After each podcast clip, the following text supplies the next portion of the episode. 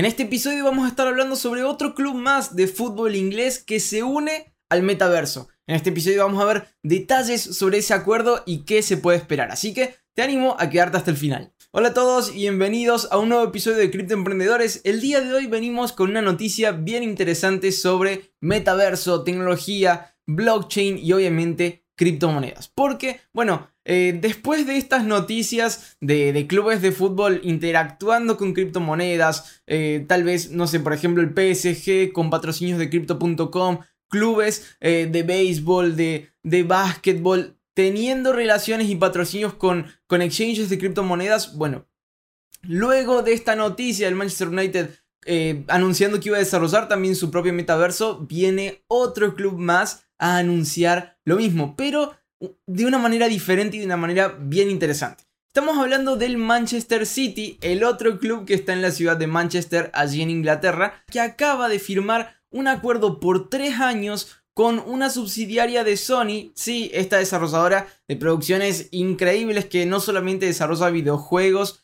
para PlayStation, sino que también desarrolla eh, películas y cosas impresionantes. Bueno, estas, estas dos compañías ahora acaban de hacer un acuerdo para construir el primer estadio de fútbol en el metaverso. Sí, eh, el Manchester City tiene su propio estadio de fútbol, se llama el Etihad Stadium, espero haberlo pronunciado bien, que alberga aproximadamente 55.000 personas. Bueno, ahora quieren pasar eso a una capacidad sin límites, porque quieren pasarlo al metaverso. Básicamente, ahora quieren desarrollar la posibilidad de que las personas puedan, a través de, eh, bueno, sus, sus, anteojos de realidad, realidad virtual o tal vez una computadora, poder ver desde cualquier ángulo que deseen un juego en vivo o también repetido. ¿Para qué? Bueno, para poder tener una experiencia mejor, eh, evitando todas estas eh, tal vez restricciones que existen todavía sobre la pandemia y sobre el COVID. Bueno, teniendo esta capacidad sin límites de poder interactuar con los demás.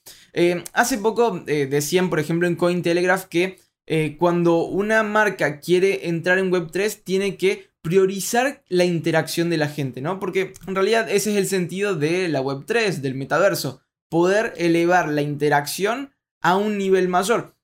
Que bueno, en realidad para eso, para eso se inventa esta tecnología, ¿no? Para, así como por ejemplo se inventa WhatsApp para eh, elevar la rapidez con la que nos podemos comunicar entre una persona y otra.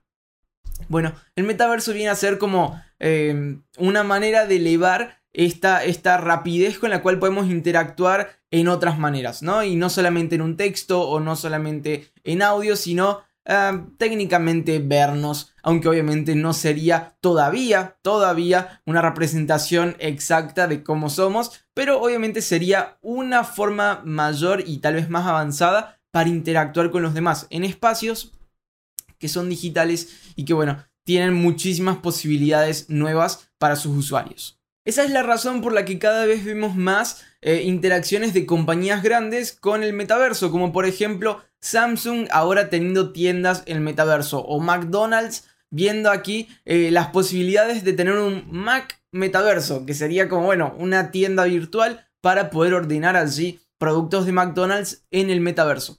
Cada vez vemos más esto porque, bueno, eh, es, es un avance sobre las interacciones de las personas, ¿no?